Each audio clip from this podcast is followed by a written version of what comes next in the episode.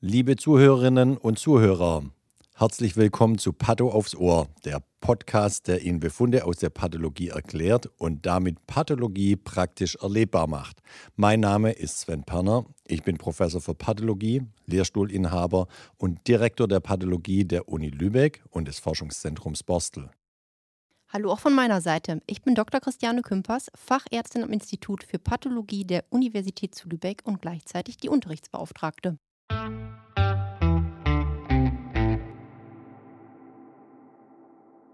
Hallo und herzlich willkommen, liebe Zuhörerinnen und Zuhörer, zu einer neuen Folge bei Partout aufs Ohr.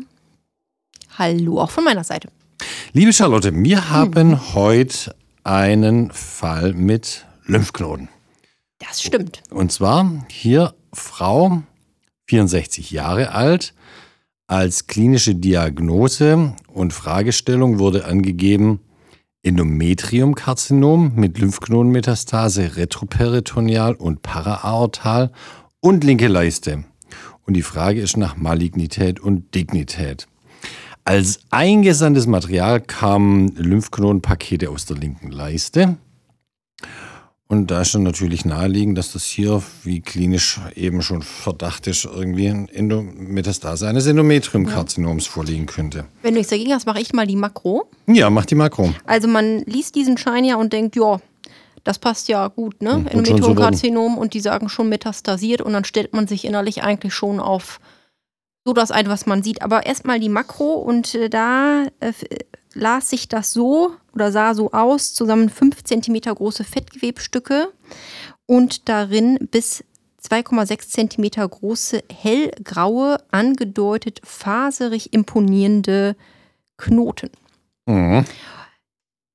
Schon mal interessant, weil ähm, man ja typischerweise bei Lymphknoten die Metastase hat eigentlich ähm, so derbes, im Grunde weißes, manchmal so schmutzig graues mhm. oder auch schmutzig gelbes Gewebe ähm, so sieht.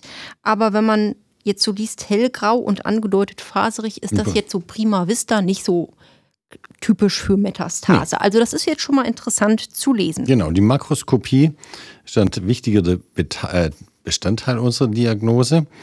Ähm, führt eher so ein bisschen weg von der Metastase eines Endometriumkarzinoms oder von einem Karzinommetastase allgemein. Schauen wir uns mal das Ganze unterm Mikroskop, Mikroskop an. an. Also erstmal mikroskopischer Befund. Wir haben fünf Blöcke eingebettet, was schon mal gut ist, weil wir auch zum Sagen, insgesamt ist das Gewebe fünf Zentimeter groß. Wir müssen ja immer repräsentativ einbetten und mhm. da sagt man so pro Zentimeter ein Block. Das ist erstmal schon mal, schon mal gut gesampelt. Mhm. Und wenn man jetzt durchs Mikroskop guckt, was sieht man da? Also beschrieben wurde es wie folgt. Makroskopisch beschriebene Lymphknoten mit gestörter Architektur ohne abgrenzbare Follikelstrukturen. Mhm. Mhm. Architektur abschnittsweise auch gestört durch einen vermehrten Fasergehalt. Hier breitstreifig fibrosierte Bindegewebssepten. Also bis jetzt klingt das ja etwas interessant, ne? Mhm. Zwischen den Bindegewebssepten herdförmig lymphatische Infiltrate, daneben auch ein Entzündungszellinfiltrat, das immer wieder eosinophile Granulozyten zeigt. Viele wegweisende Dödüm. Befunde. Weiter geht's mit immer wieder auch vergrößerte Zellen mit großen Zellkernen mit prominenten Nukleolen, Komma, Komma, Siehst du, jetzt rede ich schon, sage ich schon die Satzzeichen mit, passend zu Sternberg-Reed bzw. Hodgkin-Zellen. Atypische Epithelinfiltrate sind nicht auszumachen. Ja, wunderbar. Da kommt ja jetzt schon mal was einiges zusammen. Ja. So. Da haben wir aus diesen haben Befunden, haben wir erstmal gemacht, drei karzinomfreie Lymphknoten mit Architekturstörung und Sklerose, die bezüglich einer Lymphominfiltration ergänzend aufgearbeitet werden. Also, karzinomfreie Lymphknoten heißt natürlich, Karzinomfrei heißt nicht malignitätsfrei, sondern wirklich nur frei von Karzinom-Metastasen. Äh, und was schreiben wir noch? Und, Moment, da wollen wir sagen, das sagen wir, weil wir ja im Mikrotext genau. gesagt haben, atypische Epithelinfiltrate sind nicht zu erkennen. Genau, das wäre nämlich das Korrelat für die Begutachtung für das für die Karzinommetastase. Genau. Aber wir haben ja in der Begutachtung auch geschrieben, Architekturstörung mit Sklerose und äh, haben hier schon den äh, Verdacht auf Lymphominfiltration. Und zwar haben wir auch in der Mikroskopie dann schon ganz klare Hinweise. Zum einen sehen wir eosinophile Granulozyten, die sieht man eigentlich eher selten in einem Lymphknoten. Und dann sehen wir hier diese große äh, vergrößerte Zellen mit den prominenten Nukleolen, die passen zu Sternberg-Reed bzw. Hodgkin-Zellen passen. Hier haben wir eindeutig schon mal in der Mikroskopie den Verdacht auf einen Morbus Hodgkin äh, geäußert. Die Sternberg-Reed-Zellen heißen im Deutschen Sternberg-Reed-Zellen und im angloamerikanischen Reed-Sternberg-Zellen. Weil beide unabhängig, die einen war, Frau Sternberg war das klar, war Deutsche und Herr Reed war Amerikaner. Und und je, je nach, nach, Land wird nach dann Land wird der, der eine oder der andere vorne weggestellt. Okay. Gut. Aber ähm, ich wollte noch einmal kurz reingrätschen, Sven. Bitte. Ähm, die Architekturstörung, mhm. Die ist histologisch jetzt so ähm, praktisch beschrieben, dass wir sagen, dass wir keine normale Lymphknotenarchitektur sehen, indem wir sagen, keine abgrenzbaren Follikelstrukturen, weil Follikel ja das Klassische ist, wie ein Lymphknoten eben aufgebaut genau. ist. Und dann haben wir in der Mikroskopie äh, geschrieben, dass wir einen vermehrten Fasergehalt sehen mit breitstreifig fibrosierten Bindegewebssepten. Und das ist eben die Übersetzung für die Sklerose. Genau. Genau. Und wo wir jetzt, wo du jetzt gerade schon einmal ähm, das Hodgkin-Lymphom angesprochen hast, da gibt es halt verschiedene Subtypen und eins davon nennt sich noduläre Sklerose. Mhm. Und das ist immer so das Praktische an Patho. Man muss nur ein bisschen die Begriffe kennen. Nodulär heißt eben knotenartig und Sklerose heißt eben, ja, Sklerose heißt so viel wie Vernarbung oder ähm, zu viel Bindegewebe, wenn man so möchte. Und das ist eben ganz klassisch so, dass man da wenige Tumorzellen sieht. Das sind ja die eigentlichen Sternberg-Reed-Zellen. Genau, genau. genau, das sind im Grunde wenig.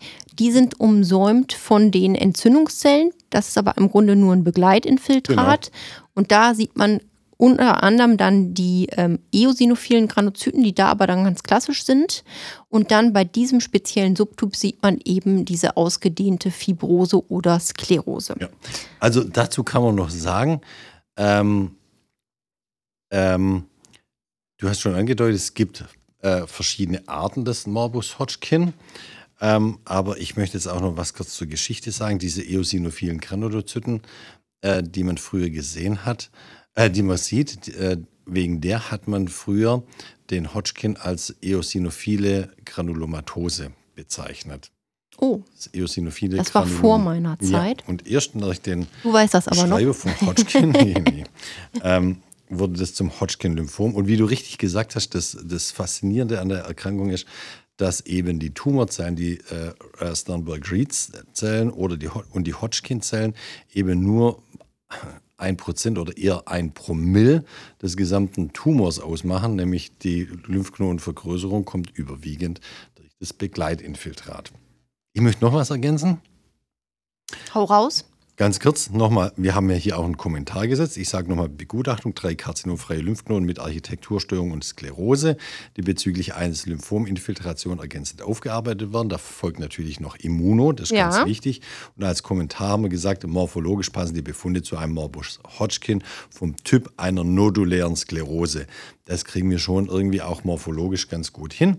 Und jetzt möchte ich hier noch kurz ergänzen. Wie gesagt, vom Morbus Hodgkin, da kennen wir vier verschiedene Formen des Morbus Hodgkin, die unter den äh, Typus des klassischen Hodgkin-Lymphoms laufen. Wie hier der Fall, das ist die noduläre Sklerose. Dann gibt es das lymphozytenreiche klassische Hodgkin-Lymphom, das lymphozytenarme klassische Hodgkin-Lymphom und eben das klassische Hodgkin-Lymphom mit der äh, gemischten Zellularität, also weder reich an Lymphozyten noch, noch arm. noch arm an Lymphozyten. Mhm. Dann gibt es noch einen Hodgkin, der aber nicht unter, klassisches Hodgkin, äh, unter einem klassischen Hodgkin-Lymphom läuft, sondern das ist die, der noduläre Lymphozyten prädominante Hodgkin. Gut, jetzt haben wir hier mal Ordnung war reingebracht. früher doch das Paragranulum. Das Paragranulom hieß das früher, genau. So, jetzt haben wir hier mal Ordnung reingebracht und gehen mal weiter in die Immunhisto, die wir gemacht haben. Mhm. Mach du mal.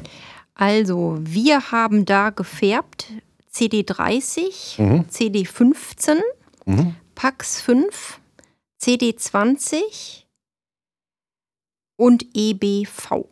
Und sagen hier, vorab beschriebene große Zellen immunhistochemisch positiv gegen CD30 und CD15, hingegen negativ gegen CD20 und schwach positiv gegen CD5. Pax 5. Was habe ich gesagt? CD5. Ja, guten Morgen. Pax 5, danke fürs Aufpassen, Sven. Ja. Ferner reichlich CD20-positive B-Lymphozyten in fibrosierten Arealen nur noch herdförmig etabliert. Mhm. In der Reaktion gegen CD5 ein gleichartiger Eindruck wie in der Reaktion gegen CD3. Hatte ich eben nicht gesagt, das haben wir auch gefärbt. Das sind Mhm. zwei Marker für das T-lymphozytäre Infiltrat. Mhm. Gut. Und EBV-In-situ-Hybrisierung verläuft negativ. Genau. Was machen wir jetzt damit? Ganz Also- kurz, bevor wir das sagen, würde ich noch mal ganz kurz ergänzen. Also die Marker CD30 und CD15 ist so ein Aktivierungsmarker. Der ist typischerweise äh, auf Hodgkin-Zellen positiv, aber nicht so hundertprozentig spezifisch. Der findet sich auch auf aktivierten normalen B-Zellen. Aber wenn man dann in der Immunhisto eben diese großen Hodgkin- oder Reed-Sternberg-Zellen sieht und die sind CD15 und CD30 positiv, dann kann man das als positiv werten. Aber wie gesagt, ist nicht 100% spezifisch für die Hodgkin-Zellen. PAX5 ist auch eigentlich ein Marker für die Hodgkin-Zellen und die Reed-Sternberg-Zellen. CD20 ein alter Bekannter, das ist ein Marker für B-Zellen. Und die EBV eben für das Epstein-Barr-Virus, weil viele Hodgkin-Lymphome ähm, und Non-Hodgkin-Lymphome eben EBV assoziiert sind. Ja, und beim klassischen Hodgkin-Lymphom ist es ja dann so, dass die eigentlichen Tumorzellen, also die Hodgkin- und Sternberg-Reed-Zellen, dann positiv sind gegen CD30 und 15, aber negativ gegen CD20. Richtig. Und CD20 eben die assoziierten B-Lymphozyten ähm, mark äh, markiert. Jetzt muss man sagen, wenn wir von Tumorzellen sprechen, das gesamte hier, die neoplastischen Zellen und die, das Begleitinfiltrat macht ja den Tumor aus, warum der Lymphknoten größer wird. Aber ähm, die Hodgkin-Zellen sind eben die neoplastischen Zellen und die B-Zellen sind sozusagen nur das, Das nicht neoplastische Begleitinfiltrat. in Begleitinfiltrat. Nur noch mal so einen kleinen Ausflug in die Nomenklatur der Allgemeinpathologie, was man mit Tumor und Neoplasie und so weiter meint. Gut. Sven, weiß man eigentlich, ähm, warum bei diesem speziellen Typen es zu dieser Bindegewebsvermehrung kommt? Oh, ich bin jetzt kein Also ich- ich weiß es nicht, ich aber- kann es nicht sagen. Vielleicht sollten wir mal zum Podcast einen, einen ausgesprochenen Lymphomaniker einladen. Die wissen sowas in der Regel. Also werden Ja. wahrscheinlich irgendwelche Zytokine exprimiert, die dann in den äh, anderen Formen nicht vorkommen. die ne? nicht, dann Mhm. nicht vorkommen und dann eben zu einer Aktivierung von Fibroblasten führen, die dann das Kollagen bilden. Aber boah, das ist wirklich nicht jetzt mein Spezialgebiet. Aber vielleicht weiß man es auch generell nicht. nicht doch, ich glaube schon. Nicht. Doch, ich, doch, doch, dieses, diese noduläre Sklerose ist wissenschaftlich gut untersucht. Und ähm, ich glaube auch mal wi- wirklich genau das zu, gehört zu haben, dass hier äh, spezifisch ähm, Zytokine exprimiert werden, die Fibroblasten aktivieren in die Richtung. Aber genau, ich kann es nicht sagen. Gut. Nicht mein Terrain. Be Also- bewege ich mich auf extrem dünnem Eis. Die nächste Einladung für einen Interviewgast ist dann also gesetzt. Gut. Gut, was haben wir daraus gemacht? Abschließende Diagnose lautet drei Lymphknoten mit der Manifestation eines äh, klassischen Hodgkin-Lymphoms vom Typ einer nodulären Sklerose. Und kein Nachweis einer Metastasierung des bekannten Endometriumkarzinoms. Die hat also Läuse und Flöhe.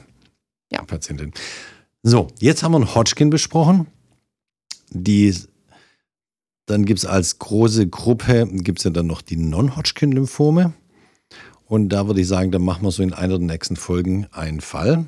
Und vielleicht erklären wir dann nochmal so die gesamte Systematik der Lymphome, dass die jeder verstanden hat, wie die eingeteilt sind in Hodgkin, Non-Hodgkin, B-Zell-Lymphome, T-Zell-Lymphome, Ja, ja, hochmaligne, jetzt verrat nicht so viel. niedrigmaligne. Verrat nicht so Ja, viel, ja. verrat nicht so Genau. viel. Das, machen wir noch. Wunderbar. Gut. Charlotte, war mir eine Ehre, mit dir den Podcast gemacht zu haben. Hat Wie mir auch viel Spaß gemacht. Und wir verabschieden uns bei allen Zuhörenden Und bei allen Zuhörerinnen und Zuhörern. oder Zuhörenden. Stimmt, das Wort kennt ich gar, kann ich gar nicht. Ja. Gut. Gut, tschüss zusammen, bis, zum bald. nächsten Mal. Jo, tschüss.